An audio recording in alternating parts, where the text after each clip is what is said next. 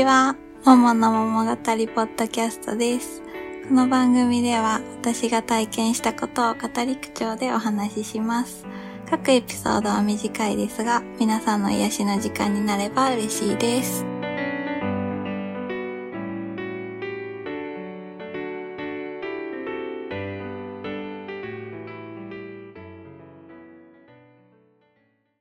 19歳から一人暮らしを始めて、洋服屋さんで働いてました。一人が寂しすぎて、近所のバーに毎晩遊びに行ってました。お酒はアレルギーで飲めなかったんですけどね。しかも、そこ、オカマバーだったんですけど、ママがすごく可愛がってくれて、アパレルで一人暮らしでお金ないなら出世払いでいいよって、毎晩ご飯作ってくれたんですよね。で、そのご飯食べながら朝方までいろんな人とお話しさせていただいて、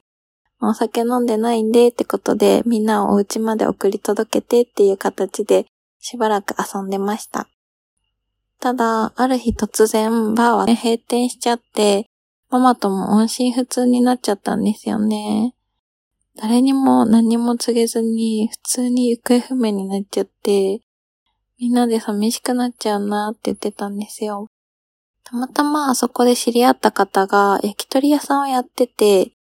もうお金がないし、夜寂しいって言ってた私に、お皿洗ったらご飯作ってあげるって言ってくれたんですよ。しかも、私の家から5分のところにあるお店で、焼き鳥がめちゃくちゃ美味しくて、で、毎晩お皿洗いする代わりに焼き鳥丼とか焼きおにぎりをよく作ってもらいました。で、毎年誕生日にはすっごい大きなハンバーグ焼いて、ケーキ買ってくれて、みんなで誕生日パーティーをしてくれました。一人暮らしが初めての私にとっては、もう第二のお家みたいな存在でした。